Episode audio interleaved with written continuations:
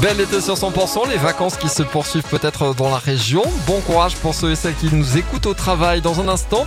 The Weekend ou encore Grégory Le Marchal sur 100%, il est 11h. Les tubes et l'info, 100%.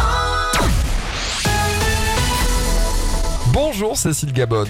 Bonjour Emmanuel, euh, bonjour à tous. Euh, Une importante opération de gendarmerie sur euh, l'Albigeois la semaine dernière pour interpeller des individus soupçonnés d'avoir tendu un guet-apens à un homme âgé d'une cinquantaine d'années. C'était le 28 juillet dernier. Un quinquagénaire pensait avoir un rendez-vous galant au séquestre via un site internet, sauf qu'il s'est retrouvé face à quatre jeunes hommes, armes blanches à la main. Ils lui ont volé sa montre. Ils ont été mis en fuite par une patrouille des gendarmes. Ils ont rapidement été identifiés lors de l'enquête ainsi qu'une jeune fille de 14 ans soupçonnée d'avoir joué l'appât.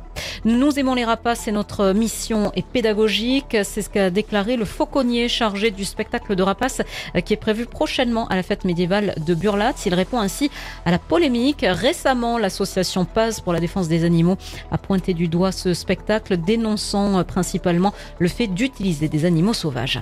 Le Tarn est désormais placé en vigilance jaune canicule par Météo France. C'est le début d'un épisode de chaleur durable qui entraîne cette euh, vigilance. Durant les prochains jours, les fortes chaleurs vont s'étendre et se Et lundi prochain, il pourrait faire jusqu'à 38 degrés sur Albi.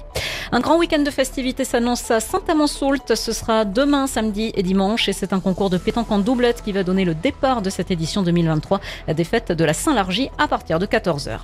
Le reste de l'actualité, beaucoup de monde attendu sur euh, les routes pour cet avant-dernier week-end du mois d'août. La circulation sera particulièrement chargée sur les grands axes et notamment dans le sens des retours.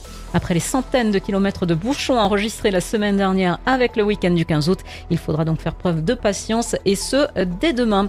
En conséquence des qui se sont multipliées à Marseille ces derniers jours, le ministre de l'Intérieur Gérald Darmanin a annoncé aujourd'hui le déploiement de la CRS 8 dans la cité phocéenne dans les jours à venir. L'actualité continue, vous nous retrouvez notamment sur notre site internet 100%.com.